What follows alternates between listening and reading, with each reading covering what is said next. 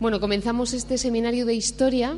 Recordáis que llevamos varios años tratando el tema de historia, eh, avanzando por los siglos. Hemos llegado ya a la última etapa y hoy nos va a hablar eh, don Jorge Soleil, profesor de la Universidad de Abad Oliva, CEU, Barcelona. Él es profesor allí de Historia Contemporánea. Él pertenece a un movimiento muy cercano a JRC, de Escola, Escola Cordillesu, y él, bueno, pues hoy hace un esfuerzo por estar aquí con nosotros. Es padre de familia, tiene cinco hijos y un sexto en camino y ha venido pues sacrificando también eh, parte de su tiempo libre para estar aquí con nosotros. Se lo agradecemos de antemano y vamos con la ponencia y luego tal final, como siempre, habrá tiempo de preguntas para que durante la exposición vayáis apuntando y luego al final podéis preguntar. Pues gracias, Jorge. Muy bien, muchas gracias a todos y agradeceros la invitación a toda la organización de JRC, que estoy encantado de estar aquí. Yo recuerdo, yo recuerdo que mis años mozos de haber venido también a JRC hace ya unos cuantos, o sea que ahora estoy, vengo pero de otra manera y, y encantado de poder estar aquí con vosotros. Vamos a hablar de historia, de historia del siglo XX en España. Y yo tampoco mm, no voy a hacer, voy a intentar no, caer en, eh, demostrar una gran erudición, porque bueno, pues no me parece que, ahora no, que no toca con vosotros demostrarla eso y hacer unas citas y, y, mostrar pues que uno ha leído cosas y cosas de estas, ¿no? que los profesores pues suelen hacer porque creo además que, el problema muchas veces para entender la historia es el quedarse en muchos detalles que son muy importantes, porque si no no se entiende nada, pero no entender lo, que está en el fondo, ¿no? las, los hechos profundos que marcan, que marcan la historia. ¿no?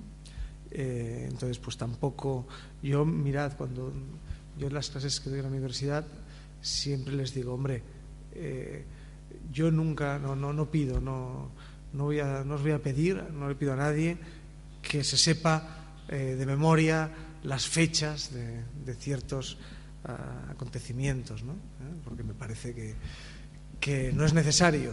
Si les digo, hombre, que tienen que tener, bueno, tienen que distinguir, pues claro, pues lo que pasa en el siglo XX de lo que pasa en la época de los romanos, ¿no? reís, pero después a veces hay, confusiones. Pero bueno, yo voy a intentar hacer lo mismo, ¿no? Voy a intentar no aquí abrumaros con muchísimos datos, pero sí intentar ir a lo, a lo profundo de lo que ha sucedido en, España pues en el siglo XX. Claro, después también el otro problema también que tiene la historia es que nos empeñamos muchas veces en clasificar eh, periodos históricos como si fuesen compartimentos estancos. Lo que pasó en el siglo XX, el siglo XIX, la historia moderna, y después la historia no es así, la vida no es así. ¿eh? No hay un momento en el cual se acabó, ¿eh? alguien diga, se acabó la historia antigua, empieza la historia moderna, se acabó, ahora no, las cosas suceden, son un continuo, la vida va, va fluyendo. Y entonces el problema que tienes es cuando dices, bueno, para entender lo que pasa en España en el siglo XX, pues bueno, tienes que remontar atrás, ¿no? ¿Eh? Como que veo que ya algo habéis hablado, sí, eh, pues no me remontaré muy, muy, muy atrás. ¿eh? No, no, volveremos a, la romanización de Hispania y todas estas cosas, ¿no? Pero sí que es verdad que, es necesario tener un poco de visión de profundidad, una visión un poco hacia atrás amplia, porque si no hay cosas que, no se entienden. Esto es como cuando quieres hablar de una persona, pues normalmente las biografías siempre también hablan pues de sus padres, del entorno en que se vivía, de su familia, incluso a veces de sus, se remontan a sus abuelos. No para, es una biografía de personaje, no es la biografía del padre ni del abuelo, pero hay que conocer algo de su familia para entender lo que ha ocurrido. Pues aquí pasa lo mismo, ¿no? Y yo creo que la, primera idea que me parece fundamental para, comprender algo es, es, la idea de que a España la, hace la fe católica. es algo muy evidente. España, que había sido pues, un país eh, pues, muy diverso, con pueblos diferentes, celtas, íberos, no sé qué, muchos pueblos muy diferentes. Lo que le da cohesión, lo que le da cohesión a España es, es la fe católica, es la Iglesia católica. Eh, eso ocurre ya con los visigodos, uh, esa es la idea que está en toda la reconquista, esa, esa, es la idea que forma España. Y cuando se hablaba de esto, pues incluso cuando todavía ni, no existía un solo un, reino unificado en España, sí que hay esta idea de España como la unidad de los pueblos, la península, ¿eh? están bajo la misma fe, la fe católica. Y cuando pues, el rey de la corona catalana aragonesa, uh, Jaime I el Conquistador, pues conquista a los musulmanes las tierras pues de, de, lo que es Murcia, por ejemplo, pues él que además la cede, las cede porque él piensa que ya no, no tiene capacidad de, colon, de, colonizarlas con población cristiana, se las cede al rey de Castilla. Y le dice porque, porque el objetivo es por el bien de España y para devolver la fe a España. Entonces, ya está hablando de España, y, España es esto, la, la que va dándole forma a España es esta fe católica. Y lo que, y lo que vamos a vivir en el siglo XX principalmente lo que ha marcado más el siglo XX, la fase final de los intentos por erradicar esa fe, o al menos por hacer que esa fe católica no tenga un papel primordial en la vida de los españoles. Estas son las, las en mi opinión, es la tesis, las dos grandes ideas, cómo se formó España, y de cómo y de qué ha ocurrido por los intentos de uh, arrancar esa fe de España. Creo que es importante eh, un breve repaso al, al siglo XIX, ¿no? Al siglo XIX. Me detendré un poquito. En el siglo XIX tenemos un salto importante eh, en estos afanes de intentar que la fe católica tuviese un papel eh, minoritario, marginal en la vida de, la sociedad española. Esos intentos, básicamente, en la primera mitad del siglo XIX, como estaba ocurriendo en, muchos países europeos, en muchos países europeos, quedan capitalizados pues, por lo que en aquel momento se llamó el liberalismo, y por las guerras entre carlistas y liberales, como siempre las guerras complejas, con, con motivaciones uh, varias, pero en las que subyace muy clara esta idea de, por un lado, mantener la presencia fuerte de, la fe católica como configuradora de lo que es la vida de los, de los pueblos de España y, por el contrario, los intentos de que esta fe no tenga influencia sobre la vida de, la gente, ¿no? de los españoles. Esas guerras, pues, como toda guerra civil, pues fueron guerras duras, uh, intensas, y en la que, guerras en las que la mayor parte del pueblo, esto es importante también, pues defendieron posiciones eh, contrarias al, al liberalismo, al liberalismo, porque a diferencia de otros lugares, en España lo que ha costado más ha sido mmm, arrancar esa fe de la gente sencilla. Estaba como muy, muy, muy arraigada, muy arraigada. La gente, los intelectuales siempre son más fáciles, digamos, de manipular, se creen muy inteligentes y después, pues, eh, son los primeros en caer en todas las trampas de, la mentira ideológica, los intelectuales, pues sí, muchos de ellos rápidamente se apuntaron a esta labor de, de atacar a la Iglesia y de atacar a la, a la, fe católica. Pero la gente, eh, la gente sencilla, el pueblo, tenía muy arraigada esa fe y los intelectuales se burlaban de ellos, ¿eh? los pintaban pues, como fanáticos, clericales, eh, aquello el grito del viva en las cadenas y se burlaban de todas estas cosas. El, la realidad es que los gobiernos liberales mm, tienen un problema y es que se encuentran con una situación de guerra en la cual ven que pueden perder. Y entonces viene la gran jugada, ¿no? la gran jugada de los ministros, de algunos diferentes, porque fueron varias, ministros liberales, que fue la desamortización. ¿eh? La desamortización eh, es la gran jugada del liberalismo en España, que, que fue muy hábil y que consolidó, consolidó eh, el liberalismo en España al menos durante unos años. La desamortización básicamente consistió en robarle las tierras a la Iglesia, con lo cual se debilitaba la Iglesia, y esto ya, les interesaba, tierras y propiedades, monasterios, etc. En segundo lugar, eh, venderlos, venderlos en pública subasta, con lo cual el Estado liberal conseguía eh, financiación para comprar pues, más cañones y financiar sus guerras. Y al mismo tiempo, claro, ¿quién, quién se quedó estas tierras? ¿no? Pues estas tierras se las quedaron gente que tenía dinero para pagar por ellas en una subasta. O sea, gente que tenía una posición económica buena. Básicamente, algunos nobles y, burgueses, alta burguesía, que fueron quienes compraron las tierras de la iglesia. De esta manera, de esta manera, el Estado liberal conseguía la fidelidad de las clases más altas, con excepciones, por supuesto, pero mm, la gente de dinero y poderosa en España unía su destino, unía su, riqueza a la suerte del Estado liberal.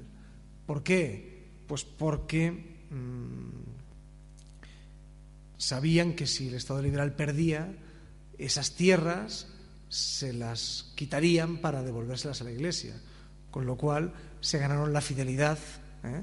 de, estas gentes que, bueno, pues optaron pues por enriquecerse. Después, en algún caso, sabéis que, la Iglesia primero excomulgó a, a, quienes habían comprado tierras que provenían del expolio que se le había hecho, después no, y bueno, después la historia Dios, digamos, escribe recto con renglones torcidos y hay cosas, pues a veces había gente de esta pues que, que habían sido unos sinvergüenzas y que, y que sus hijos o nietos pues después fueron grandes benefactores de la iglesia y esas riquezas pues bueno después volvieron por otros caminos y los caminos de, Dios pues pues a veces no son muchas veces no son rectos ¿no? llevan donde, donde él tiene que llevar pero esa desamortización en, en época de Isabel II sí que fue muy importante también en la desamortización a mí creo, me explicaba una persona que conocía bien el, asunto, por ejemplo en Andalucía, ¿no?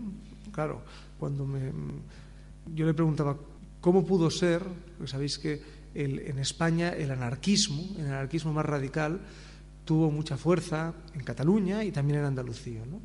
Bueno, y él me explicó que, claro, ahí hay una parte importante de responsabilidad de, precisamente del fenómeno este de la desamortización. ¿no? Porque ahí ocurría, mirad, con esto se hace mucha, se hace mucha, se dicen, propaganda barata, ¿no? Se dice, claro, la iglesia tan rica con sus tierras. Bueno, ¿qué pasaba en las tierras que eran propiedad de la iglesia? Las tierras eran propiedad de la iglesia, pero en la mayor parte de los casos la iglesia las cedía a campesinos que la cultivaban y la trabajaban y vivían de ella. Que no eran propietarios, porque los propietarios eran la iglesia, pero que de facto era como si fuesen propietarios, porque esa tierra siempre era de ellos. Y además incluso la podían transmitir a sus hijos.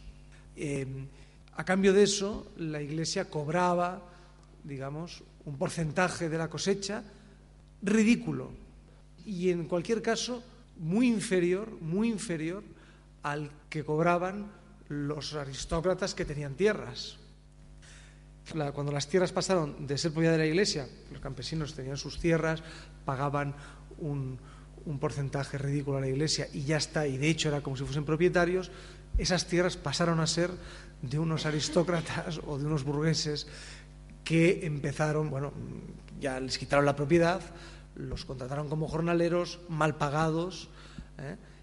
y eso mm, creó creó lo que se llamó durante todo el siglo XIX y todavía a principios del siglo XX el problema agrario, el latifundismo, problemas de, baja explotación de terrenos y además un caldo de cultivo para el anarquismo fuerte y también, hay que decirlo, un caldo de cultivo para mm, el anticlericalismo. El anticlericalismo. ¿Por qué? Bueno, mm, porque la Iglesia inicialmente ah, excomulgó a, esta gente que había, se había quedado con estas tierras. Después, pues bueno, mm, levantó la excomunión y se llegó a un acuerdo. Lo cual era lógico, lo cual probablemente era lógico mm, y, se tenía que llegar a superar esta situación y a un modus vivendi. Pero mucha gente, y en algunos casos fue así, lo interpretó como que bueno, que al final, la caricatura, ¿no? Y mucha gente lo interpretó así. Al final, bueno, los obispos siempre eh, acaban haciéndose amigos de los que tienen el poder y el dinero. Y, eso, mm, quizás en algún caso había sido así, porque había algún, bueno, pues, sin, eh, las, las, personas pues no somos perfectas, que fue una mala, pero que, no, no, fue lo general, pero sí que una propaganda anticlerical utilizó estos hechos para empezar a envenenar el, clima y empezar con, el anticlericalismo, que era algo que en España pues, no, había sucedido y que sí que a partir de ahí va a empezar a un caldo de cultivo y que bueno pues que, desembocará pues, en todas las matanzas eh, que hubo en el siglo XX, ¿no?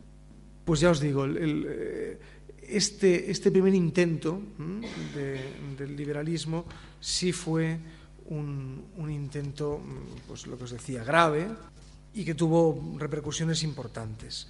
Entre ellas, pues esta la que os decía, ¿no? la del inicio del anticlericalismo y del anarquismo. Pero ¿qué ocurre? Pues ocurre también que, claro, estos liberales, esto siempre ocurre, ¿no? La, esto ya desde todas las revoluciones, los hijos, los revolucionarios son devorados por la revolución, ¿no? Y cuando empiezas una revolución, pues al cabo de unos años aparece alguien más revolucionario que tú que te corta la cabeza. La Revolución Francesa ya se vio.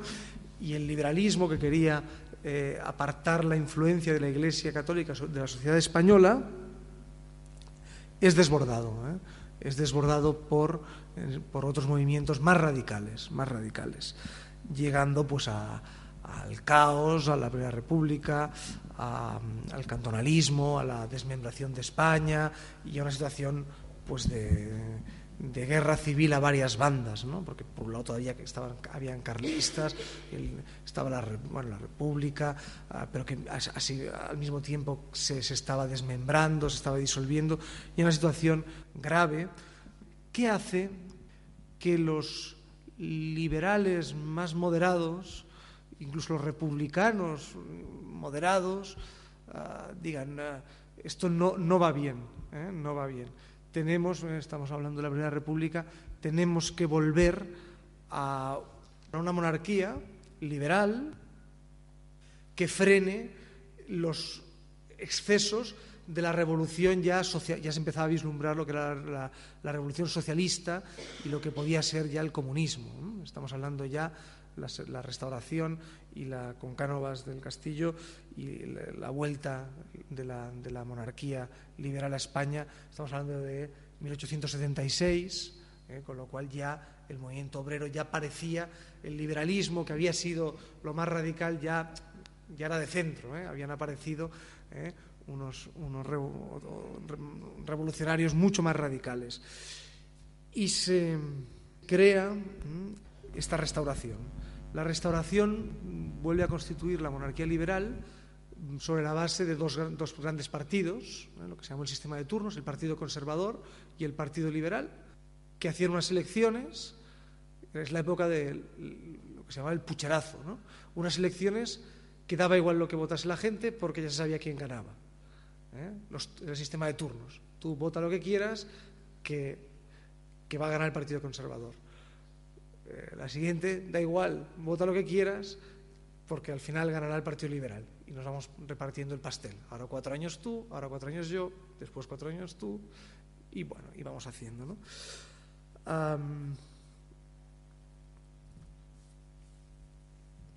esto consiguió algo, consiguió algo, que es mantener un cierto orden externo, un cierto orden externo.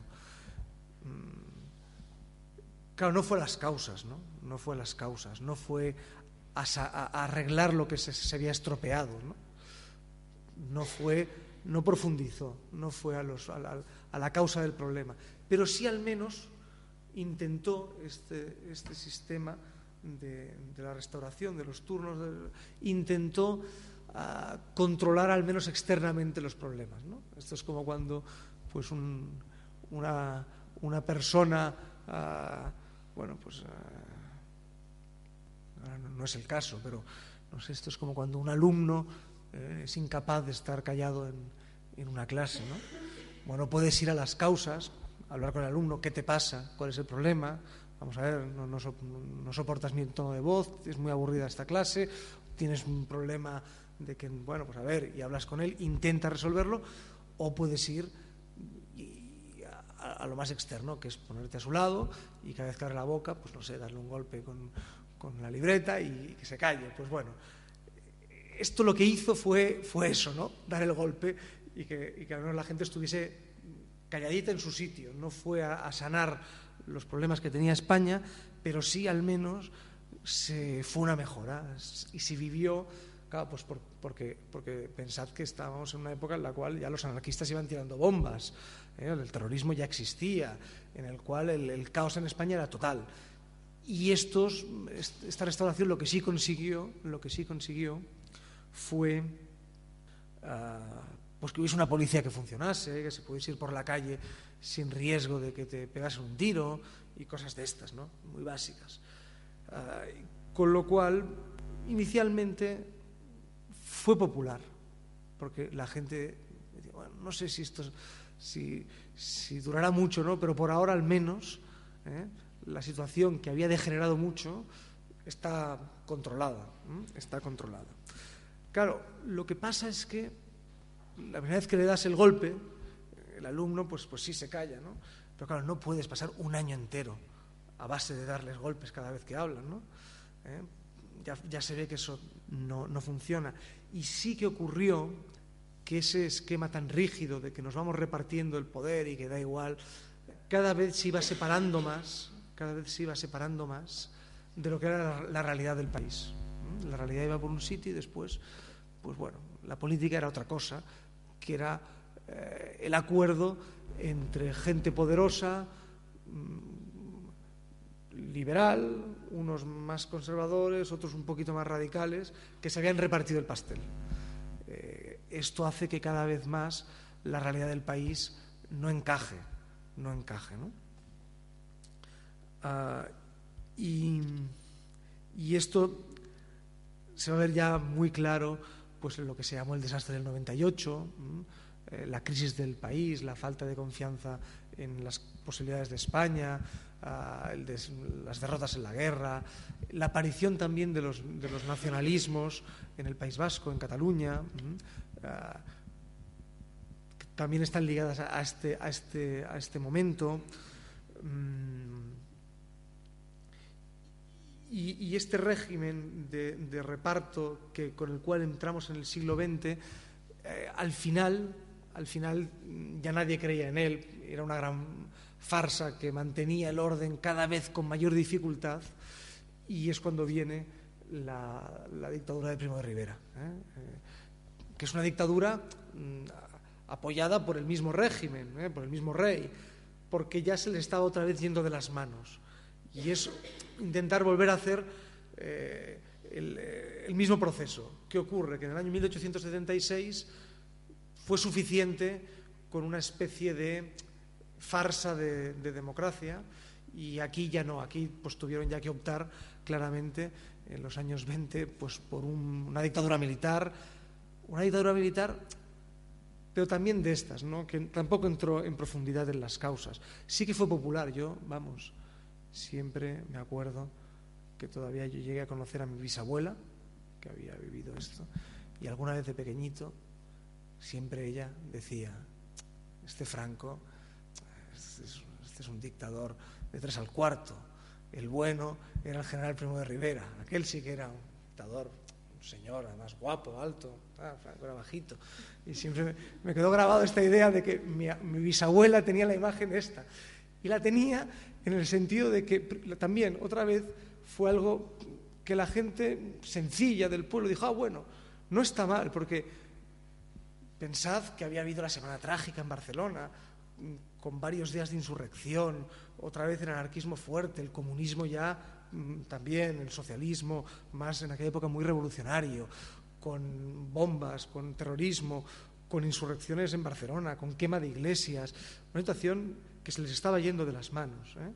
Eh, bueno, Primo de Rivera, otra vez, no hizo nada para llegar a la raíz de, del problema, pero sí que al menos fue un militar, puso orden, impidió que se quemasen iglesias, la gente pues volvía a poder ir a, las, pues, a la iglesia en paz y, y, esto pues fue valorado por la gente pues sencilla que dijo, bueno, al menos eh, vivimos más o menos en paz, ¿no? Eh, y la dictadura primero era esto, pero también fue una dictadura, como os decía, no fue la raíz del problema, por ejemplo, fue una dictadura eh, muy, muy, muy favorable, por ejemplo, a, para el Partido Socialista. ¿no? El Partido Socialista es el momento en el cual el famoso Pablo Iglesias pues, pues toma auge, porque la dictadura de Primo Rivera le permitió todo y, le, cerraba los ojos y, les y les permitía que se desarrollasen eh, como quisieran, ¿no? O sea que tampoco fue, no fue una dictadura como a veces eh, podemos pensar, una dictadura militar, bueno, no, fue, fue muy, muy light. Claro, todo esto, de todas maneras, cada vez las cosas se aceleran más, ¿no? ¿Eh? Se aceleran más y dura poco, dura poco. ¿eh? El control este, eh, el orden este externo dura, dura poquito. Hay una, hay una cosa, hay una cita, estaba mirando de Menéndez y Pelayo, que él la escribe, él la escribe en el siglo XIX pensando en la monarquía. Liberal que al final se derrumba eh, por, por la Primera República. Pero es que yo creo que leyéndola muestra bien eh, lo mismo la llegada de la Segunda República. ¿no? porque dice, todo era tardío e ineficaz.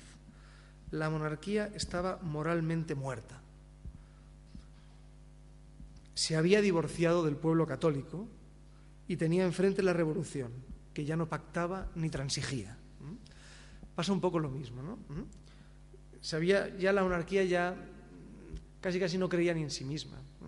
Se había divorciado del pueblo católico y la revolución pues ya lo que decíamos, ¿no? ya venía una nueva fase, una nueva fase de la, de la revolución que ya no quería pactar, ni transigir, ni esperar, sino que quería tomar el poder ya y, actuar ya. ¿eh? Y, y, atacar ya a la Iglesia. ¿eh? Porque no nos engañemos, en España siempre el primer objetivo ha sido, ha sido pues, la Iglesia. ¿eh? La Iglesia. Y así llegamos a la Segunda República, que la Segunda República es algo que llega de manera también curiosa, ¿no? Porque llega en unas elecciones municipales que todavía no se acaba el recuento, parece ser que tampoco ni siquiera habían ganado las fuerzas republicanas, pero se recuentan primero los, los votos en, en las capitales y ahí sí parece que habían ganado y no esperan a confirmar el recuento ni tal y bueno y se, se crea un ambiente y, más que nada lo que ocurre es que esta, esta monarquía, que ya en el fondo no, no creía en sí misma, uh, desaparece, se va.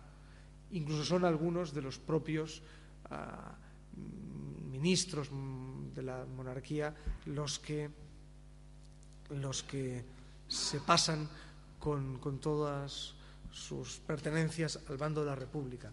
Yo aquí os sugiero, porque es una lectura muy cortita e interesante y sencilla, hay un libro de uh, Josep Pla, ¿eh? Pla eh, escritor catalán, que en aquella época era periodista, tiene un libro sobre el advenimiento de la República, Madrid del advenimiento de la República, porque él estaba en aquel momento, era un joven periodista que lo envían a cubrir eh, pues, bueno, la, llegada de la República a, Madrid.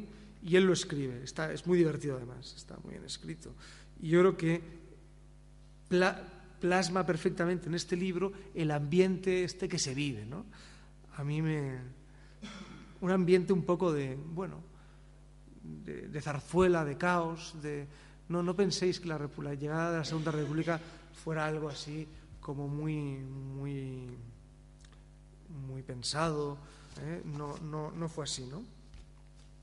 El, el día de la, de la, proclamación está todo el mundo, leo de él, ¿no? El entusiasmo, la gente pues enfervorizada en la Plaza del Sol, en la Puerta del Sol, perdón, él eh, dice, bueno, eh, el entusiasmo no cesa de crecer, sube por momentos. Se empiezan a oír las primeras notas de la marsellesa, ¿eh? el himno revolucionario francés. Después constato que un grupo de ciudadanos comienza a entonar el himno de Riego, que era el himno de la Primera República. El pueblo ignoraba ambas canciones. Desafinan, dice. El conocimiento de la letra es escaso. Cantan mal. Da igual, ya lo harán mejor más adelante. Entre los obreros de la construcción el himno más conocido es la Internacional, aprendido en la Casa del Pueblo, ¿eh? la Internacional Comunista. La severidad de este himno, es un himno pues, con una letra así severa, se transforma en Madrid en una cosa atenorada con algún que otro gallo. Sin embargo, todas estas composiciones impresionantes son abandonadas rápidamente. A las musiquillas de moda, que la gente se sabe sin ningún género de duda, se les pone espontáneamente una letra adecuada a los, acontecimientos. Entonces, bueno, ¿eh? la gente se abraza, grita, suda, canta. ¿eh? Bueno, es un ambiente así eh, caótico. O sea, que es una cosa. Bueno. Y dice, dice, ni la aristocracia, escribe Pla, que se lo debe todo a la monarquía, ni el ejército, han dado por el momento señales de vida. Esto está escribiendo al día siguiente. Los círculos aristocráticos eran una especie de baluartes monárquicos. En estos círculos se ha producido como una especie de campeonato para ver quién izaba primero la bandera republicana. ¿Mm? A ver quién era el primero, el más rápido en pasarse al otro lado. ¿no? Entonces ya se ve ¿no? que esa monarquía que había ya desde la época de la desamortización, no, digamos, no había buscado sus apoyos en el pueblo, sino en, en esta aristocracia y en esta burguesía, alta burguesía, pues vio como estos rápidamente cuando, veían que las, cuando vieron que las cosas cambiaban, se pasaron al otro lado haciendo un campeonato para ver quién era más rápido. ¿eh? Esto se, lamentaba Alfonso XIII en, Roma de esto en sus cartas, ¿no? de cómo le habían se habían dejado solo rápidamente aquellos que se lo debían todo, todo a él. ¿no? La proclamación de la República, de hecho, es también divertida el momento este, como está Maura, Maura que había sido también una familia eh, de ministros monárquicos, se pasa a la República y él dice, lo está escribiendo Pla, dice, a las tres de la tarde nos encontramos en el domicilio del señor Maura, varios amigos y don Manuel Azaña. Maura telefonea a todas partes, a Palacio, a Gobernación, al domicilio del doctor Marañón, donde se estaba celebrando la negociación entre Romanones, que era un ministro de la monarquía, y Alcalá Zamora, que fue presidente de la República. A ver, para garantizar la salida pacífica de la familia real, que Alfonso XIII tomase el tren para el exilio, donde acabó en Roma. A las tres empieza, empieza Maura a impacientarse. A las tres y media, para ver qué le dicen, si el rey va a ofrecer resistencia, si hay lucha, si no, si se va. A las tres y media vuelve a telefonear. Ninguna respuesta. A las cuatro, ansioso, vuelve a insistir. Mismo resultado. A las cuatro y media, a las cinco, a las cinco y media. No se sabía aún si, dice, no, sabía aún si el paso de la República era franco. por fin cansado de abrocharse y desabrocharse la americana, con los ojos enrojecidos saliéndose de las órbitas, dijo Maura, ha llegado la hora de echarse en la calle. Vámonos, hazaña. Hazaña bastante asustado. Dice, en la calle alquilaron un taxi. Y Maura ordenó, no sabía todavía cómo habían acabado las, negociaciones, ¿eh? contundente, a gobernación. Azaña lo miró asustado. A medida que el taxi se fue acercando al centro de Madrid, la inquietud de Azaña fue creciendo. Por fin dijo, pero Maura, es usted un insensato, nos van a ametrallar, nos van a ametrallar, nos acribillarán a balazos. Esto es una locura, para que veáis. ¿eh? No se preocupe, dijo Maura, pronto habremos salido de dudas. ¿eh? Pero Maura, si nos ametrallan, nos ametrallan. Parece como de película un poco de risa, ¿eh? pero fue así. Llegaron así a la Puerta del Sol. La, la multitud reconoce a Maura, le ovacionan. Bajaron del coche frente al portal del ministerio. La gente les abrió paso. Ante la puerta solicitaron entrar. Apareció en el portal un oficial de la Guardia Civil. ¿Qué desean los señores? preguntó. Somos el gobierno provisional de la República, contestó Maura. El oficial soltó un grito y la guardia formó. Y ya está. Les dejan entrar. Cogen el teléfono y empiezan a llamar a todos los gobernadores, ¿no? Oiga, ¿es usted el gobernador de Sevilla? Aquí el ministro de Gobernación de la República. Se autoproclama ministro. ¿Qué? ¿Cómo dice usted? Responde el gobernador. Aquí Miguel Maura, ministro de Gobernación de la República. De la República. ¿Me oye usted? ¿Entrega usted el mando al presidente de la audiencia en el acto? Bien, señor ministro. No hay resistencia. O sea, la, monarquía, digamos, cae así. Pues, bueno, pues bien. Y, nada, ¿eh? pues se proclama, se proclama así, ¿no? Claro. Y, y fijaos, dice, dice uno, dice Pla, lo que ha hundido a la monarquía no ha sido la tendencia temperamental del rey hacia la política personal. Algunos decían, no, es que el rey toma sus decisiones y claro, tal, no. Ha sido, al contrario, lo que ha hundido a la República ha sido el ansia de ejercer una política de popularidad y de calle, de frivolidad, lo que lo ha hundido. O sea, Alfonso XIII quiso hacerse el simpático, quiso ser frívolo, quiso ser popular, quiso no oponerse a quienes, a los más revolucionarios, y al final eso, este afán por ser popular, al final hace que, bueno, pues que prescindan de ti, que no pase nada.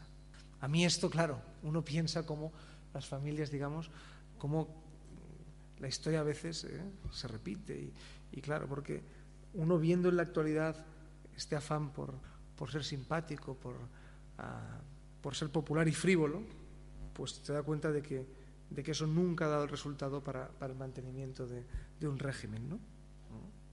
Pronto la República, pronto, nada, desde el día de la, en este caos en Madrid, de las primeras cosas que se hacen es también quemar alguna iglesia, ¿no? Quemar alguna iglesia. Dice Pla, yo me pregunto, ¿qué es el contenido republicano? Tenemos una república, pero ¿qué es el contenido republicano? ¿En qué consiste la república en España?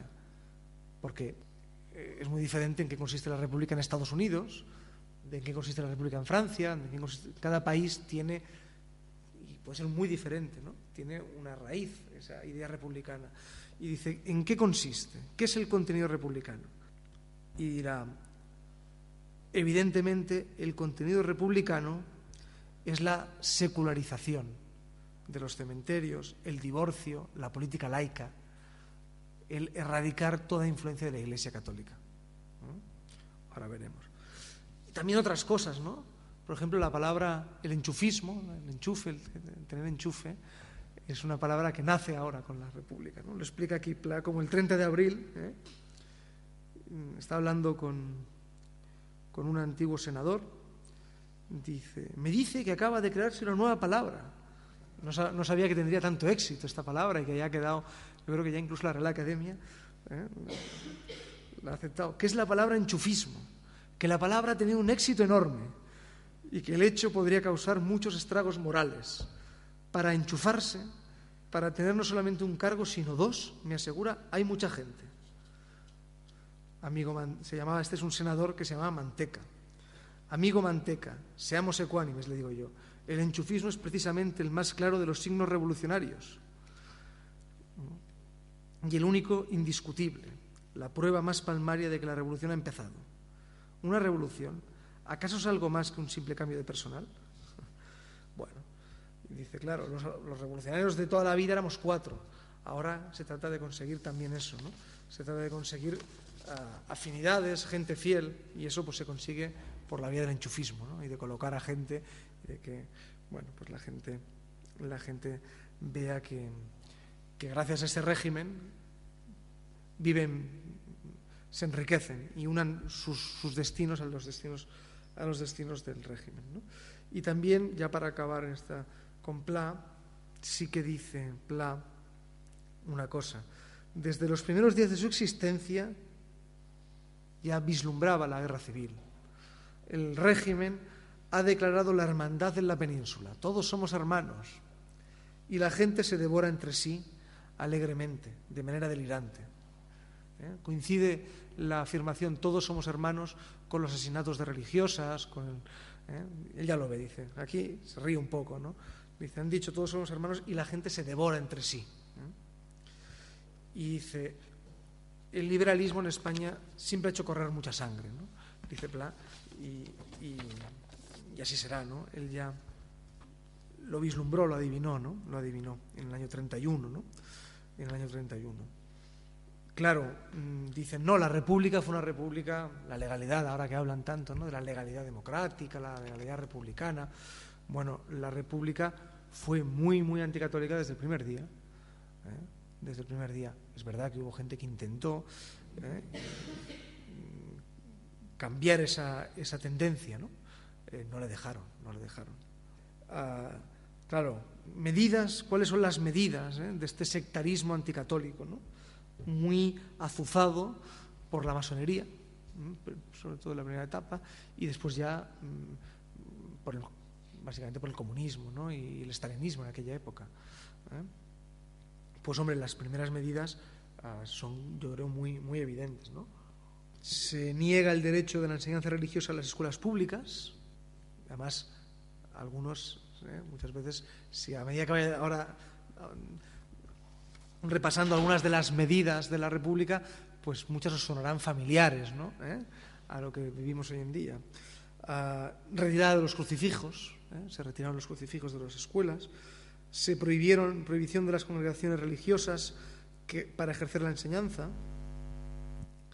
uh, disolución de las órdenes religiosas con voto de obediencia al Papa, se prohíbe la Compañía de Jesús, ¿eh? los jesuitas, nacionalización e incautación de todos sus bienes muebles e inmuebles, ¿eh? queda disuelta, se quedan los colegios, los tal, todo.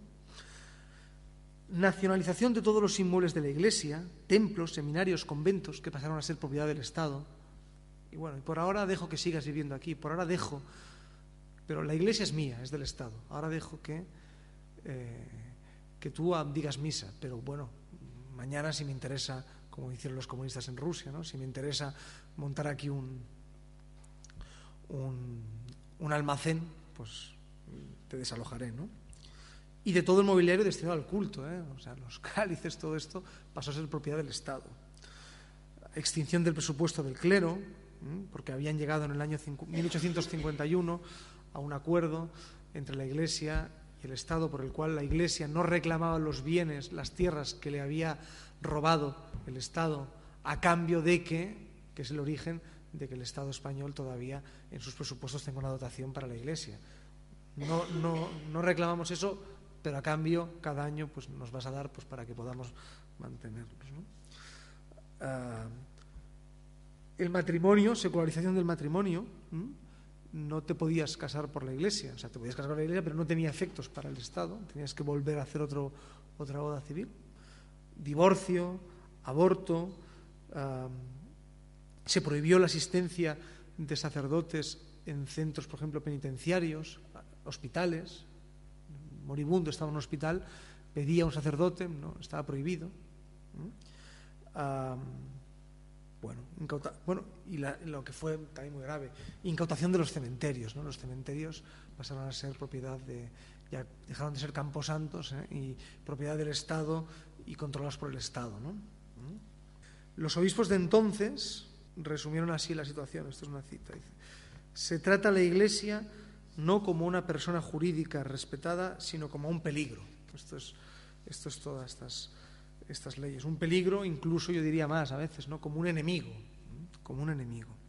Es verdad que hay una reacción, porque a pesar de todo, a pesar de toda esta historia que estamos viendo turbulenta, a pesar de ese crecimiento del anticlericalismo, del anarquismo, del comunismo, a pesar de todo, grandes masas todavía del pueblo español eran muy católicas, todavía grandes masas, incluso mayoritarias, todavía mayoritarias. Eso es lo que después de, de, de todas estas medidas en el periodo inicial de la República, a partir del año 31, en las elecciones del año 33, ganan los partidos católicos, gana la CEDA.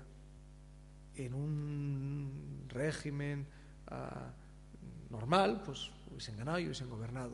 Esto no lo aceptaron, no lo aceptaron, la, digamos, los grupos más revolucionarios nunca lo aceptaron, no lo aceptaron, y en el año 34 empieza el periodo de agitación, de desobediencia al gobierno y de lo que es, muchos ya dicen, el inicio de la guerra civil, que es el año 34.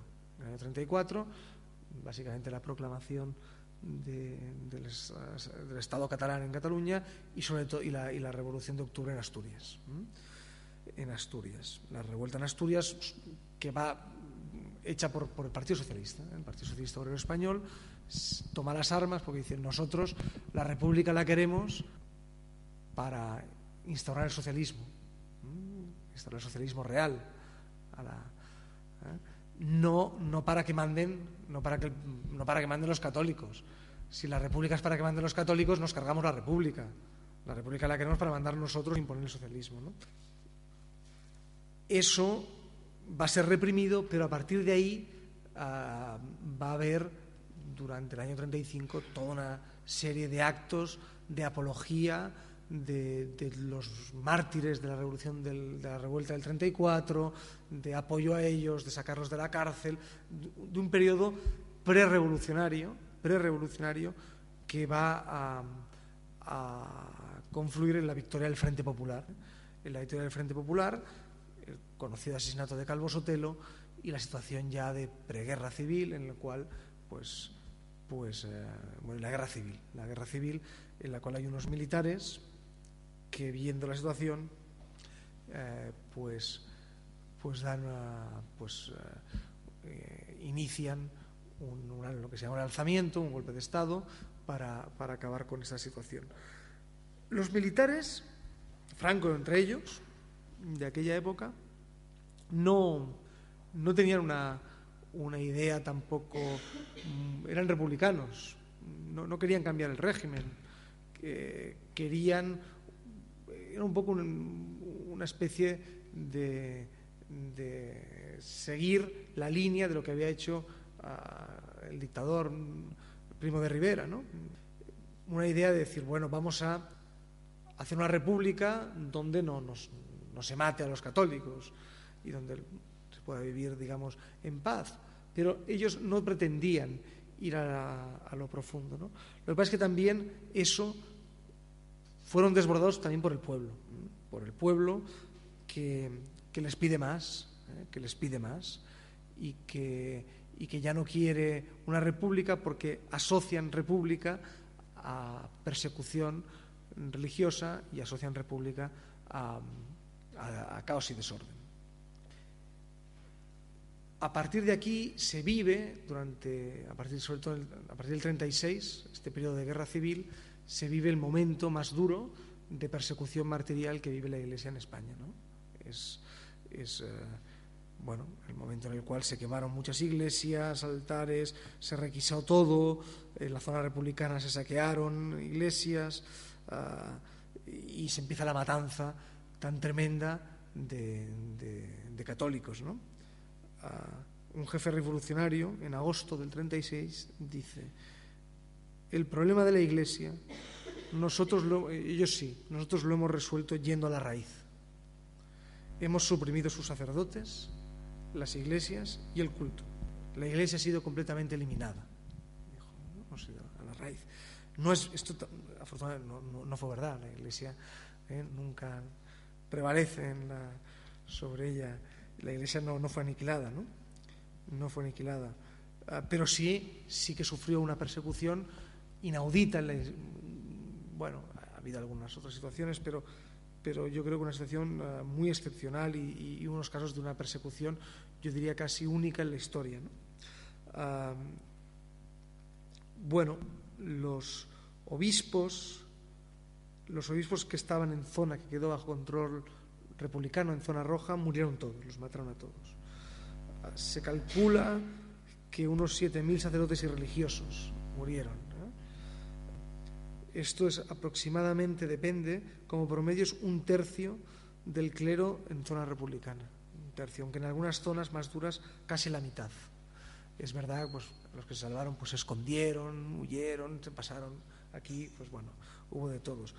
Y esto pues uh, fue algo mm, muy importante, muy importante y mirad pues, uh, pues las cosas buenas que vemos en la iglesia de hoy en día, pues, pues un, una de sus, de sus raíces pues fue esta, esta sangre martirial, ¿no? Una sangre martirial pues que después dio frutos, una sangre martirial que la iglesia ha reconocido con estas desde con Juan Pablo II con estas beatificaciones eh, eh, pues de muchísimos y todavía hay más procesos y que parece que Juan Pablo II pues, insistía mucho en presentarnos a los españoles con esta insistencia en, be, en beatificar y canonizar a estos mártires como, como modelo. ¿no? Yo sí que os voy a citar algunos unos textos para que veáis. ¿no?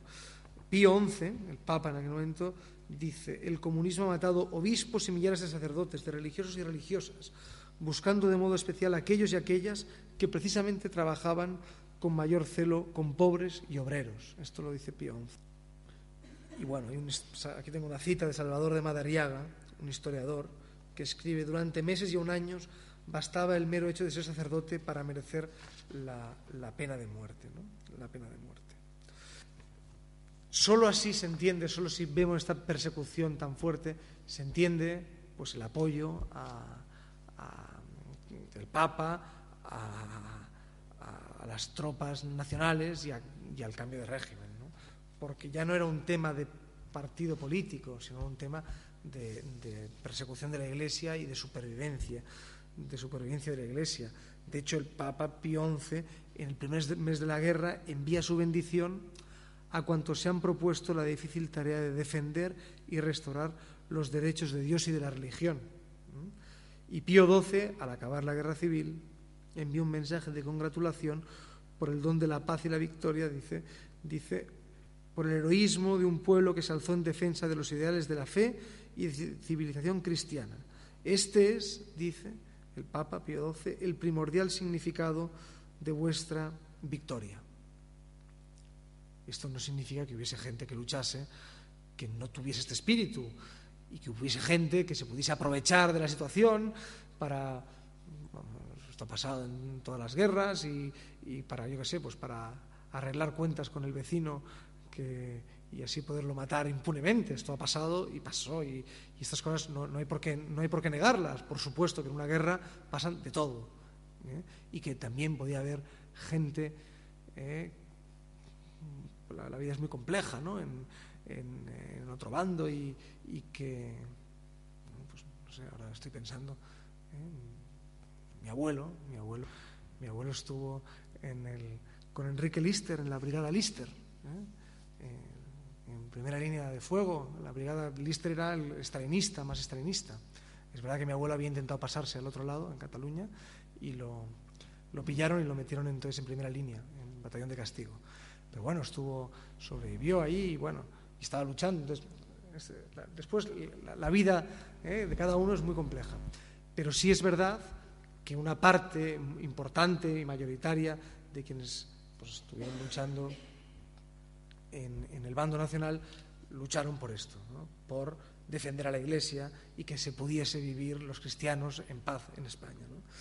Algo que sí que quiero recordar, una cosa que la, que la recuerda también Pío XI, sobre, sobre toda la persecución y los, y los mártires, de que dice, de ninguno se sabe que claudicara en la hora del martirio. En esto los mártires españoles pues son, son uh, pues más ejemplares incluso que los primeros cristianos, porque en la época de la persecución romana sí se dio algún caso ¿eh? de, algunos pues que se retractaban y tal, pues en España no, no se conoce, no se conoce. Claro, el problema es que después de esa guerra, bueno, pues hay que hacer algo, ¿no? Y, y inicia el franquismo, ¿no? La dictadura de Franco. Vamos a hacer una memoria histórica rápidamente. La dictadura de Franco, que no fue monolítica, ¿no? Nunca fue una cosa única, sino que también habían distintas opiniones y distintas y personas que pensaban eh, de modo muy diferente. Ya lo he dicho, que una cosa era lo que pensaban los militares, algunos de ellos bastante liberales y que no tenían una gran intención de querían lo que no querían era que se instaurase el comunismo en España, pero no tenían intención de algunos de ellos, ¿no? de restaurar nada. Habían después carlistas que, que, básicamente lucharon para defender los derechos de la Iglesia. Ah, algunos dicen, dicen que sin eh, el carlismo ah, lo que inicialmente era un golpe de Estado republicano podría, por la, por la vía falangista, hubiese podido acabar convirtiéndose en un golpe de Estado fascista, porque el falangismo tenía en aquel momento pues más miraba como modelo más a la Italia fascista, pero tampoco fue eso, ¿eh? porque el carlismo esto lo, y, los, católicos, digamos, el peso de lo católico hizo que la dictadura de Franco no fuese una dictadura al estilo de la Alemania nazi o de la Italia fascista, sino que fuese otra cosa, pues más, mucho más, uh, mucho más light, si se me permite la expresión. Leía yo este verano una entrevista con Ortega Gasset, el gran intelectual español, filósofo, padre intelectual de la República, que cuando está Franco en el poder, eh, Ortega y Gasset se exilia, se va a vivir a Lisboa, al exilio. Y le está haciendo una entrevista un, Indro Montanelli, un periodista italiano, que había conocido lo que era el fascismo. Montanelli estuvo encarcelado por Mussolini. Y le dice, bueno, usted está exiliado porque hay una dictadura fascista en, su país. Ortega Gasset dice, bueno, no es exactamente así, pero para ustedes que son italianos ya nos entendemos. Le dice, sí, sí. Oiga, usted escribe en un periódico que se, el periódico que se publicaba en Tetuán, que en aquella época todavía era España, y que al publicarse en Tetuán, que era Marruecos, pero era España, y se distribuía por, por toda la península, y se saltaba la censura. Y usted escribe unos artículos metiéndose con Franco en la censura. Bueno, sí, la, la censura no funciona. Y sus artículos metiéndose con Franco, eh, estamos hablando de los años 50 pues, pues están por toda España, ¿no? corren por toda España. Dice, sí, pero ya cuando Montaner no entiende nada, es cuando Ortega Gasset dice, bueno, yo cada otoño, el exiliado, el que estaba en el exilio, ¿no? cada otoño voy a, a Madrid dos meses a dar un curso, unos cursos en, en la Complutense. ¿eh?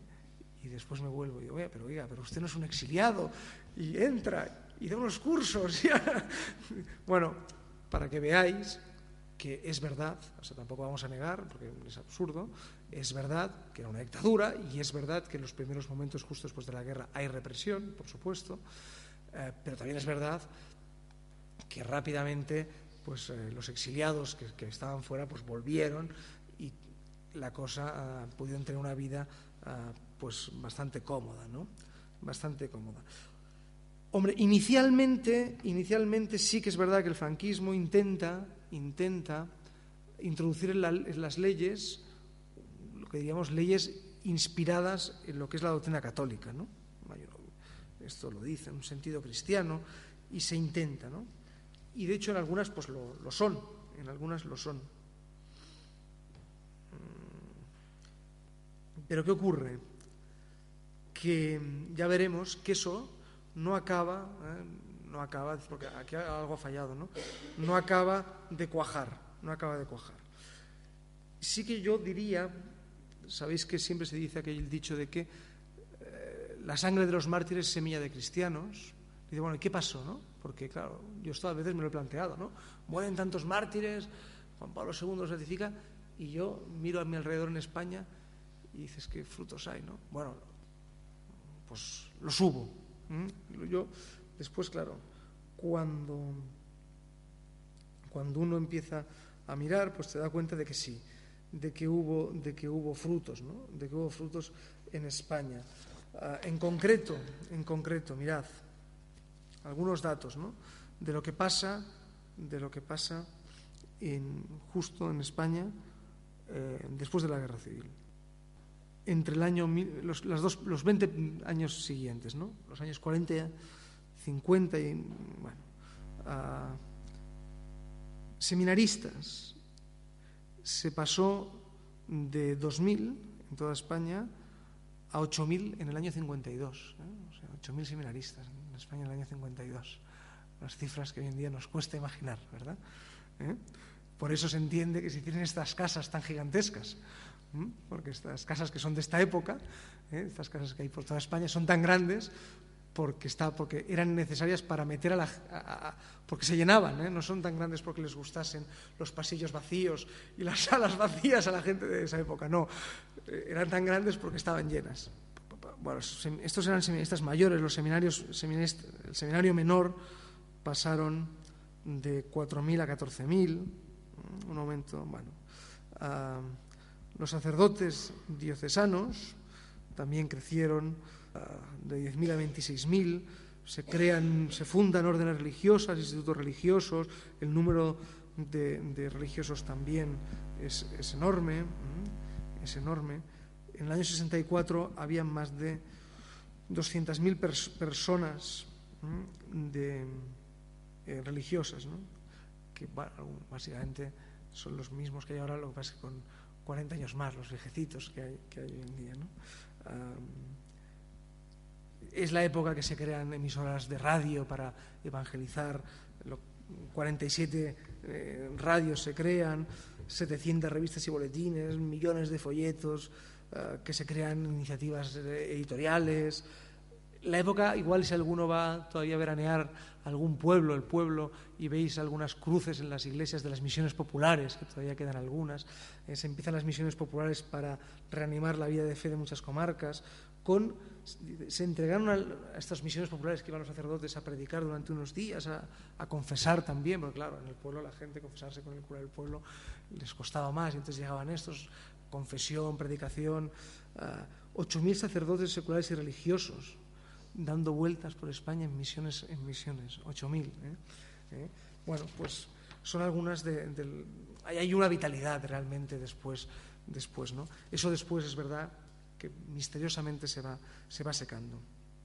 Se va secando y también, ah, porque, como os decía, sí que hay unas leyes que en, la letra eran católicas, pero eso, eh, creo que el gran fallo en el franquismo fue que no se creó una cultura católica, una cultura en el sentido más amplio, un ámbito de vida católico, un ámbito en el cual desarrollarse, eh, crecer, estudiar, hacerse adulto, eh, en un ámbito en el cual el catolicismo no, está, no es solamente la iglesia, no es solamente la sacristía, sino que eh, permea toda la, toda la sociedad. Permea toda la sociedad. Eso ahí fracasó fracasó.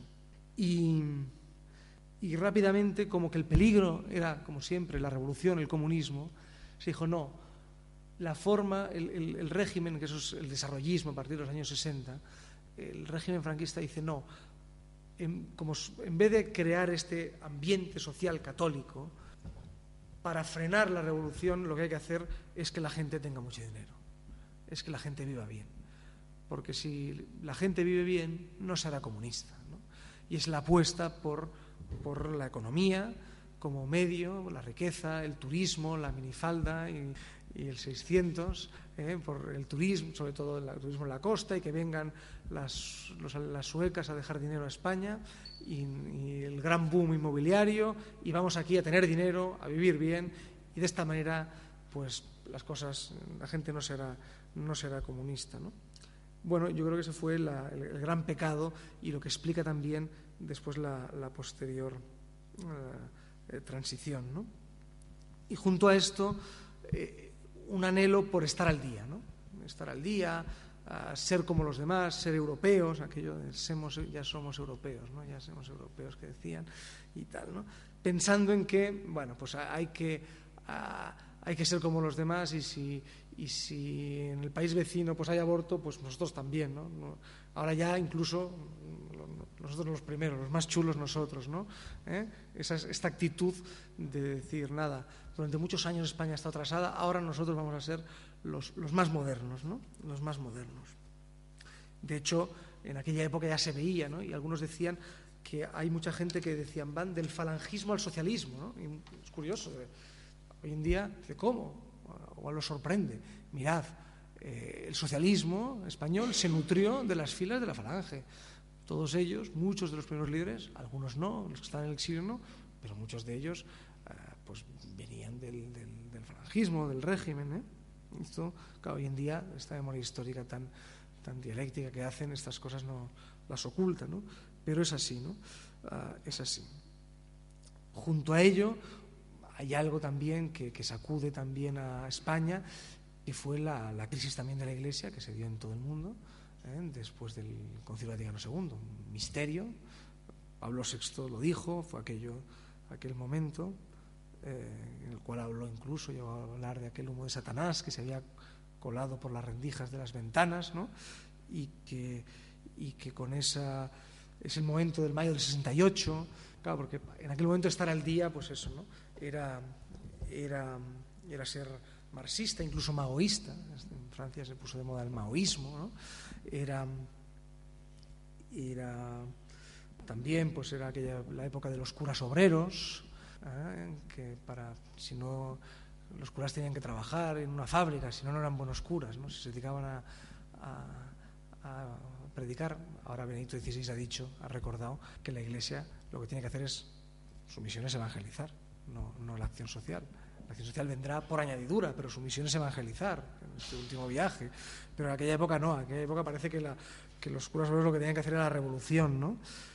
Y el mismo Pablo VI lo, dijo. Uh, dijo que España había sido una de las naciones más sacudidas, ¿no? más sacudidas por todo esto.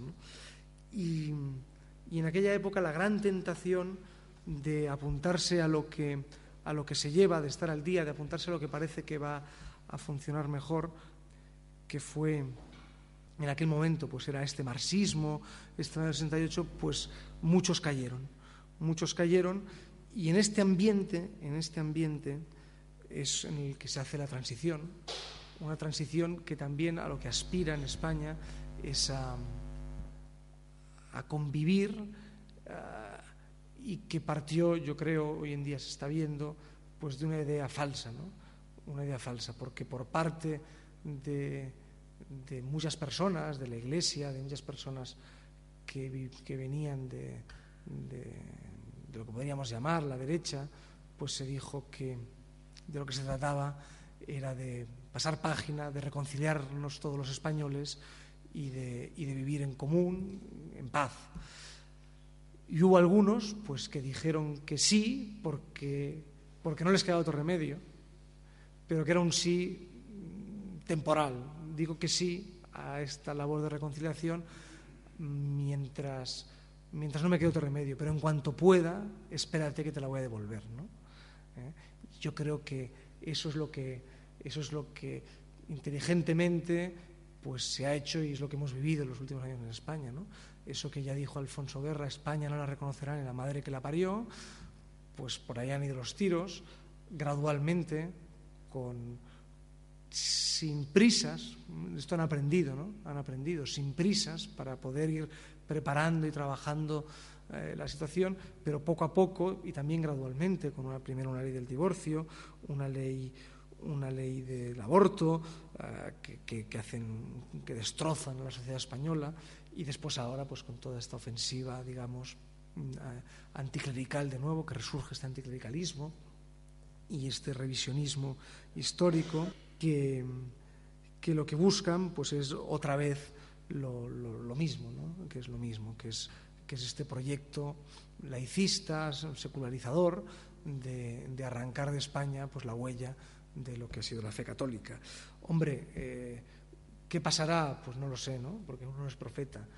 pero sí que sabe que a la Iglesia pues nunca se la puede arrancar del todo, porque renace, porque no es, no es humana, no es una institución eh, instituida por ningún hombre, sino por, por, por Dios. Y, y, aunque a veces uno, uno sí que está tentado de un cierto pesimismo ante algunas uh, cosas, algunas de las cosas que ve, uno pues también sabe que, hay, signos de esperanza. JRC es uno de ellos. Uh, confianza tanto mm, los viajes que han hecho tanto Juan Pablo II como Benito XVI ahora en Valencia, ¿no? palabras para España, eh, recordándonos lo que somos uh, y lo que es la Iglesia confía en, España, uh, pues, pues a uno también pues, le dan esperanza y yo creo que, que hay signos, hay signos, hay también una generación de, pastores, ¿eh? creo aquí tendremos al nuevo obispo de Palencia, eh, que el domingo, si no, por lo que me han dicho, pues que, que son bueno, pues signos de esperanza de que, de que Dios pues a la Iglesia en España pues no la, no la deja sola y de que, y de que por mucho que se empeñen en estos proyectos uh, secularizadores, pues la Iglesia es más fuerte que ellos y como otras veces pues, pues resurgirá y ya está, ya lo está haciendo y al final uh, es la esperanza también para España porque volviendo, enlazando con lo que decía al principio uh, España no se entiende sin, la Iglesia. Y si la Iglesia España se disuelve, ¿eh? si la fe católica España se disuelve en el caos, en el cantonalismo, en el separatismo, en todo, no tiene sentido. Bueno, pues me he enrollado demasiado, pero, pero el tema es que, claro, eh, da para lo que quiera, pero vamos, si tenéis preguntas, pues estaré encantado de, de responderlas.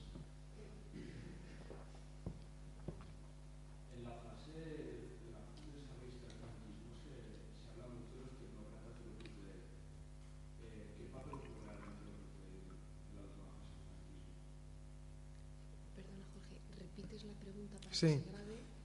Sí, no, me, estás preguntando sobre la fase desarrollista del franquismo y, qué papel jugó el Opus Dei en esta fase. ¿no? Bueno, a ver, la fase, la fase desarrollista coincide también con, bueno, la, se habla también de la tecnocracia y es, también el libro de referencia, El crepúsculo de las ideologías, en el cual se dice, bueno, mirad, es un poco esta idea ¿no? que os decía, uh, ya las, la, las ideologías ya no ya no importan, aquí lo importante es la técnica, ¿eh? la tecnocracia. Quienes deben gobernar el país son técnicos, gente que sepa hacer carreteras, autopistas, uh, que sepa gestionar bien los hospitales y, ya está, ¿no? Porque, y, que no, y que no hayan pensado mucho en, aspectos más abstractos, más filosóficos, más políticos. Creo que esto es un gran error, porque claro que es evidente, por supuesto, que que hay que hacer carreteras bien hechas y por supuesto que hay que gestionar bien los hospitales, ¿no? pero, pero antes que nada hay que velar por el bien común. ¿eh? Y el bien común son los hospitales, son las carreteras bien hechas, pero son muchas más cosas. Es la educación, es la familia, es lo supera bien. Entonces, yo creo que en esta fase sí que se cayó en, un, en una simplificación, a veces bien intencionada, pensando realmente que ya las cosas más uh, fundamentales estaban consolidadas, error, error total, pero algunas personas podían pensarlo así y, y confiaban en eso, en que un país eh, con dinero pues no sería comunista. Bueno, lo que se ha demostrado además es que un país con dinero es verdad, no se hace comunista, pero se hace abortista, divorcista, secularista, o sea que, vamos, al fin y al cabo... Eh, Bien. Eh, ¿Qué papel jugó el Opus Dei? Pues bueno, eh, pues jugó un papel, yo creo que como Opus Dei, mmm, claro, esto es difícil de hablar porque como, como Opus Dei mmm, es difícil y yo, claro, no, no lo sé, como bloque, pero sí es verdad que hubo varios ministros importantes que, ya digo, quizás bien intencionadamente, pero yo creo que equivocadamente, asumieron esta visión algunos más, otros menos, y, y, tuvieron un papel importante en estos gobiernos que impulsaron esto, estas medidas. Medidas que en sí no eran malas, porque yo creo que, pues intentar, pues lo que decía, pues que, que las obras públicas se hagan bien y que tal, en sí no es malo. Es malo en el sentido de que de lo que se dejan fuera, ¿no? de la del reduccionismo, ¿no? de que se dejan cosas muy sustanciales fuera. Y en ese sentido creo que fueron gobiernos miopes y que hicieron, pues pusieron las bases para después cosas que, que, no fueron buenas. ¿no? Eh, y es verdad que, claro, pues algún Franco llamó a varios ministros del Opus Dei, eh, ellos lo hicieron, ya te digo, quizás bien intencionadamente, tuvieron, tuvieron fuerza, uh, quisieron huir de... se lo creyeron, se lo creyeron. Otras personas del Opus Dei se entusiasmaron viendo que algunos de los suyos pues estaban en estas posiciones de poder y a mí, claro, lo que pasa es que esto son cosas que, que yo no, no, no, no, las puedo afirmar con total seguridad, ¿no? Pero a mí una persona me dijo, una persona del Opus Dei, me hablando de estos temas, me dijo, mira, cuando le dijeron a, a un señor Esquiva Balaguer, fundador del Opus Dei, que, que nombraban, creo que, bueno, un, no sé si fue López Rodó, López Bravo, un ministro de estos uh, del Opus Dei, Fran, eh, que nombraban ministro de Franco, su, comentario fue, esto no va a ir bien, o algo así, ¿no? esto no va a ir bien. Y además nos va, después nos darán muchos palos por esto. Bueno, eh, fue su impresión. Yo te diría esto, ¿no? en resumen, que, que tuvieron su papel ahí algunos ministros del Opus Dei, que hombre, que decir que fue el Opus Dei globalmente, eh, yo no me atrevería a decir eso, sí que mucha gente lo apoyó, se entusiasmaron y creo que se equivocaron, que hubo una, una visión un poco bien intencionada pero reduccionista.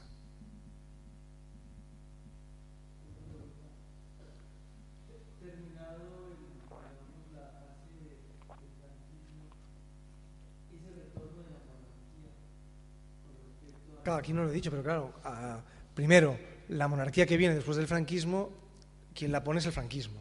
No hay, no hay ruptura, hay transición, hay reforma.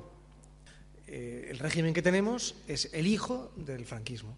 Esto es lo que, por eso, la ruptura que no pudieron hacer las, las, las izquierdas, porque a ellos les hubiese gustado romper totalmente con el franquismo, y no pudieron porque en aquel momento eran débiles. Eran débiles, eran muy débiles. ¿eh?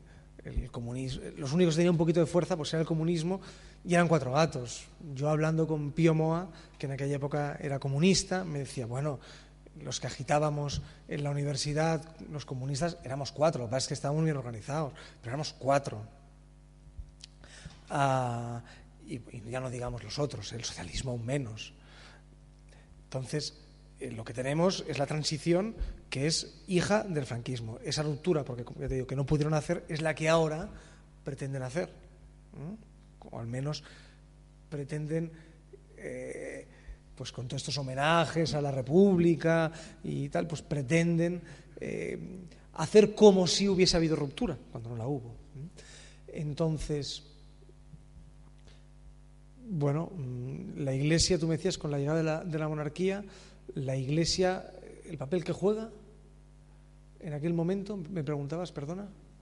Bueno, yo creo que la Iglesia jugó un papel, pues eso, ¿no? de, de hacer un esfuerzo para limar asperezas, para dar estabilidad, para que la situación, digamos, había gente que pensaba que podía degenerar en, en, en, un clima de conflicto civil, pues no lo hubiera. Y también, hombre, mira, mmm, también para... Eh, es un tema muy delicado, pero yo creo que en algún momento, ahí en algún momento, en algún momento, yo creo que sí que, que sí que uh, hubo algunos obispos, en concreto uh, Tarancón, en Madrid, que yo, yo, yo creo que eso además nunca, nunca es bueno, que jugó uh, que, uh, que, puso, que, que, jugó a ser político incluso por delante de, de, de todo, ¿no? ¿Eh? que politizó incluso en exceso a veces la Iglesia y que, y que su preocupación principal fue política. Esto, digamos, está en sus memorias y, y en otros escritos, ¿no? Como hay un momento en el cual realmente a uno le cuesta ver en, sus memorias la preocupación pastoral y eh, es uno de los agentes eh, políticos en, ese momento. bueno, yo creo que eso tampoco voy a juzgar porque en aquel momento pues, pues seguramente pues había personas bien intencionadas que pensarían que eso era lo que, tenía que tenían que hacer porque la situación era complicada, pero yo creo que eso nunca, nunca es bueno, ¿no? Nunca es bueno. Eh, y ahí hay una iglesia también que como que ah, eh, eh, yo creo que hay una especie de pacto, ¿no? como una especie de pacto en el cual los católicos y la derecha y lo que venía del régimen franquista dice, mirad, nosotros ah, no nos vamos a meter en la cultura, dejadnos que gestionemos la economía. Y a cambio, las izquierdas, el socialismo, el comunismo, aquí tenéis, la televisión es vuestra, las universidades son vuestras, los periódicos son vuestros, todo esto para vosotros. Ah, y hay una especie, y claro, y empiezan todo lo que ah, estamos viviendo hoy en día, ¿no?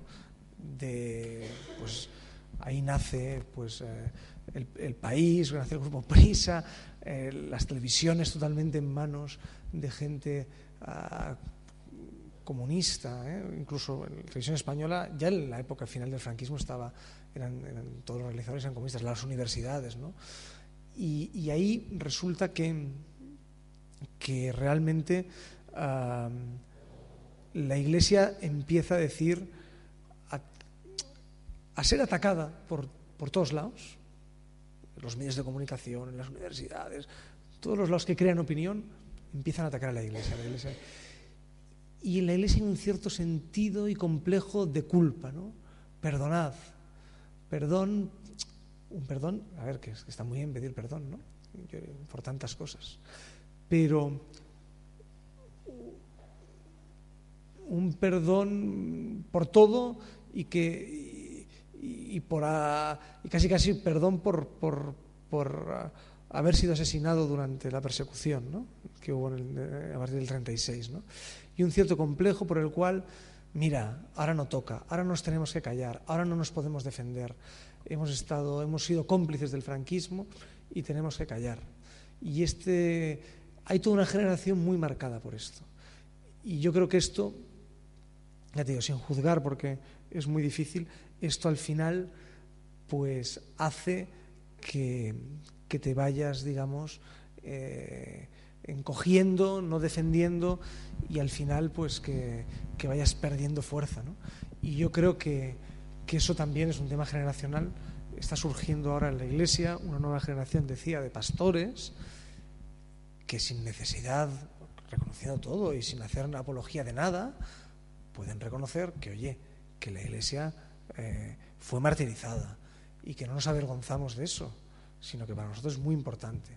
Que después la Iglesia hizo durante la época del franquismo cosas muy buenas, que, que si no hubiese sido por la Iglesia el régimen franquista hubiese sido otra cosa, mm, ya, digo, mm, muy asimilable a, otros regímenes eh, fascistas y, no, y fue la Iglesia la que frenó todos esos ímpetus totalitarios y fue la Iglesia la que, la que hizo pues que pues eso, pues que Ortega pudiera venir aquí a Madrid a dar sus clases, ¿no? y que después la Iglesia tuvo un papel reconciliador muy importante y, que los que quieren eh, que la Iglesia no juegue ningún papel en la vida de la sociedad española, ah, eh, pues lo que quieren es, llevarnos al desastre, porque uno repasa la, historia del siglo XX y dice, bueno, si es que si es que si no iba a ser por la Iglesia, madre mía, suerte que la Iglesia estaba allí, ¿no? Pero yo creo que esto ya está cambiando y que ya te digo, hay ahora una generación Mm, que no ha vivido la transición como trauma y, que puede hablar con libertad y en ese sentido es mucho más libre de hablar y es mucho más libre de decir las cosas sin tener complejos. Una iglesia menos acomplejada, más, más libre y más valiente.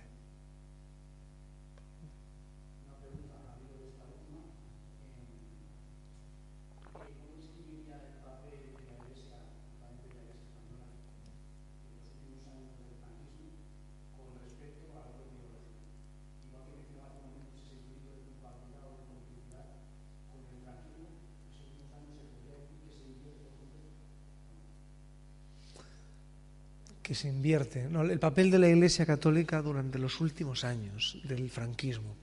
No, yo creo que en los últimos años del franquismo básicamente ya, a ver, los últimos años del franquismo, ya el franquismo ya era una especie de, de carcasa, era un, una, una carrocería, pero ya por dentro ya los últimos, a ver, en los últimos años del franquismo, en la Universidad de Barcelona pública, todos los catedráticos eran comunistas con carnet del Partido Comunista, con el nombramiento firmado por Franco, pero todos lo eran.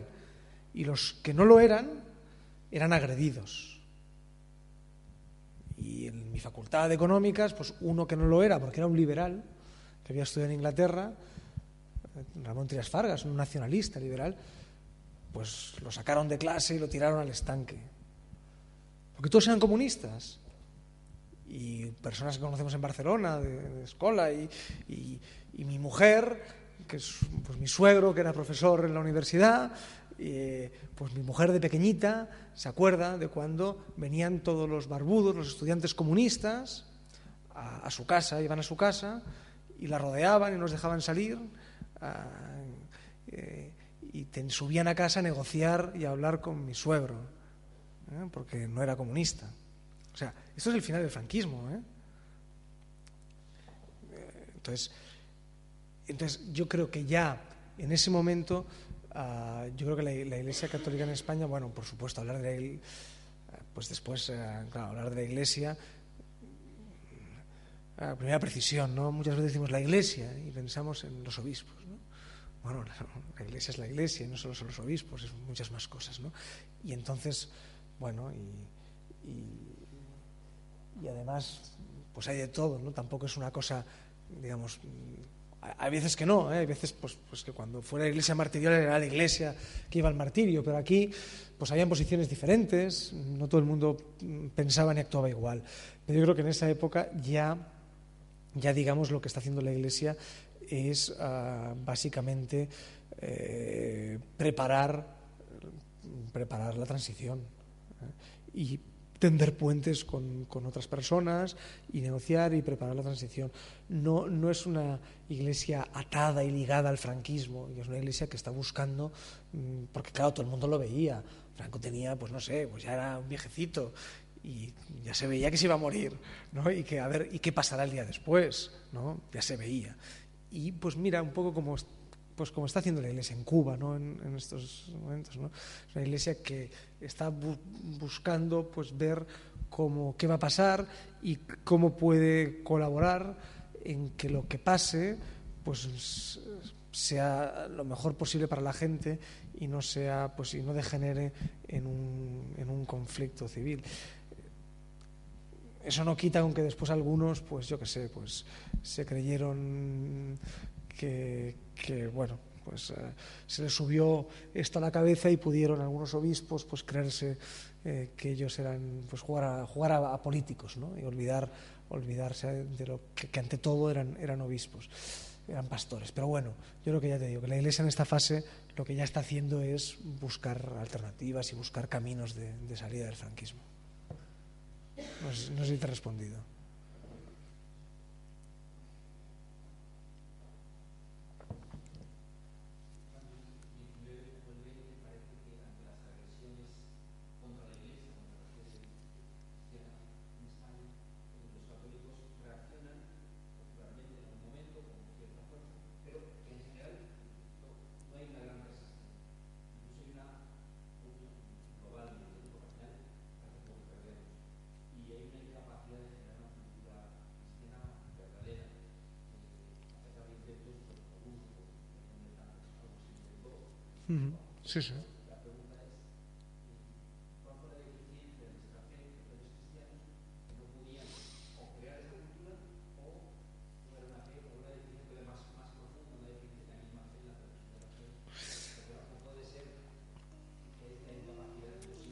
Bueno, a ver, me está preguntando para, la grabación, hablando para la grabación, la grabadora es un poco raro, como habéis escuchado, me está preguntando que cómo es posible que qué deficiencias tenía el, catolicismo español para sí reaccionar ante las agresiones, pero ser incapaz de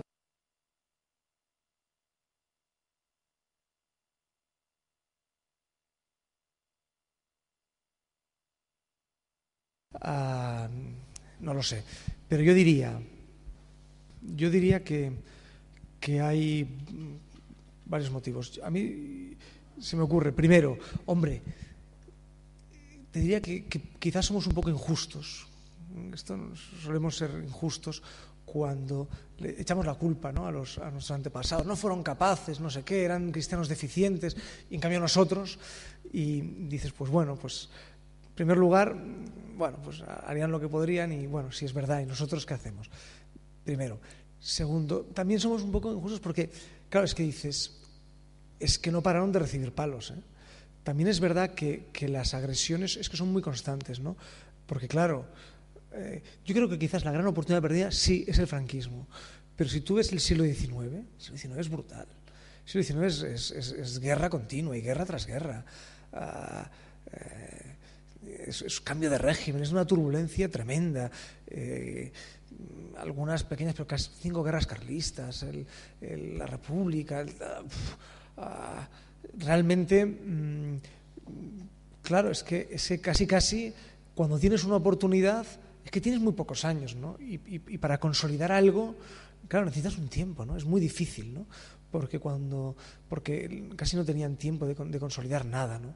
Yo creo que en ese sentido la, gran, la gran culpa, la gran oportunidad perdida fue, fue, fue el, franquismo. Antes yo diría que sí, casi casi las agresiones eran tan tremendas y después también es verdad que pues la gran tentación ¿no? de, de, acomodarse al mundo ¿no?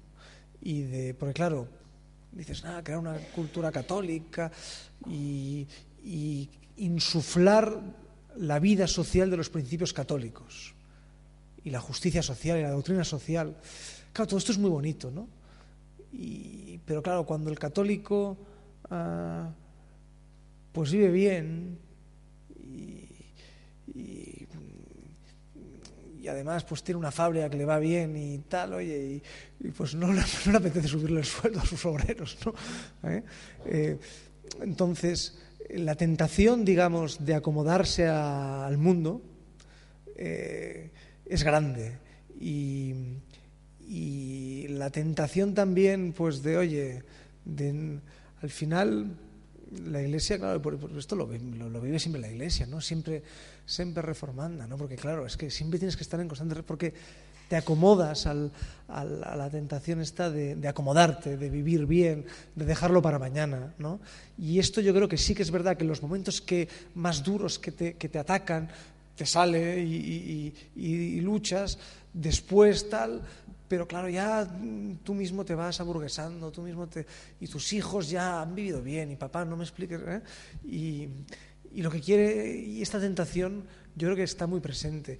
Eh, tentación de vivir bien, económica, de vivir bien con el poder, de, acomodarse, de... Bueno, pues tampoco vamos a criticar a estos. Hombre, sí, la verdad es que eh, no nos... Vamos, de vez en cuando nos, nos ahogan un poquito, pero, pero bueno pero tampoco nos acaban de matar. Y si ahora nos metemos con ellos, igual, igual, igual nos martirizan y todo, ¿no? Entonces, la tentación de siempre ah, y de apuntarse a por dónde van los vientos de, la historia y de los tiempos, esta tentación siempre existe. Y yo creo que hay momentos claramente en que la Iglesia Católica ah, en España y los católicos mm, Mm, obispos, curas, seglares, laicos, eh, de todo, sí, se van aburguesando y se van acomodando. Y entonces. Y siguen diciendo de boquilla que quieren, que quieren hacer eso, pero ya, pero su vida ya no es así. Pero esa es la, eso es que somos también hombres, ¿no? Y, y sí, tenemos deficiencias. Y entonces, claro, si vamos a buscar, y seguro, y encontraríamos, fíjate, esto, esto, otro, y aquello de más allá, y aquí decían y eran unos hipócritas. Sí, hoy en día también, también, también lo tenemos, este fallo, ¿no? Pero sí que, sí que no acabamos después de... si nos creyésemos de verdad lo que decimos, lo, que, lo, que, sale de nuestra boca, cambiaríamos el mundo, ¿no? Bueno, lo cambiaría la gracia de Dios, ¿no? Actuando a través de nosotros, pero cambiaríamos el mundo. Si nos creyésemos de verdad que el aborto es un asesinato,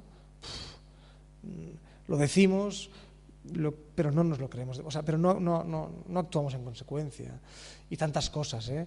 en, en, todos los planos. A mí me, un sacerdote que conocí que estaba en Kenia y fue a un, estaba en, en, una misión en Kenia, había niños, algunos cristianos, otros animistas, otros incluso musulmanes, y tenía el Santísimo expuesto. Les dijo, bueno, aquí está Jesús, aquí presente, aquí en este está. Y les explicó la presencia de Cristo en el, sagrario. Y hubo un niño, un niño, uh, que le dijo, eres un mentiroso. Hombre, ¿por qué me dices esto? Porque si de verdad creyeras, le dijo, que, que allí está Dios, no te separarías de ahí. Estarías ahí siempre con Él. Y ese sacerdote me decía, claro, es verdad. Y muchas veces no nos lo creemos de verdad. O sea, sí, es verdad, sí, y nos lo ponen en un papel y firmamos que es así. Pero, pero después nuestra vida no se lo está creyendo. Y, yo, y eso, eso, y eso sí, somos hombres y uno cuando ve la historia de la iglesia en estos siglos, pues sí, pues te encuentras debilidades de estas muchas. ¿no? Y a lo mejor hay más causas. ¿eh? Seguro que si siguiéramos hablando habría más causas. Yo creo que si siguiéramos hablando tendríamos para, para mucho, ¿no? Pero ya son las seis y ya se nos ha acabado el tiempo. Yo creo que, Jorge, te quedarás esta tarde por aquí un poquito. Y mañana. Y mañana, y pasado que bien. Pues para lo que nos quede ahí en el tintero podemos seguirle preguntando luego, ¿no? Eh, os cuento lo que hay ahora a continuación para que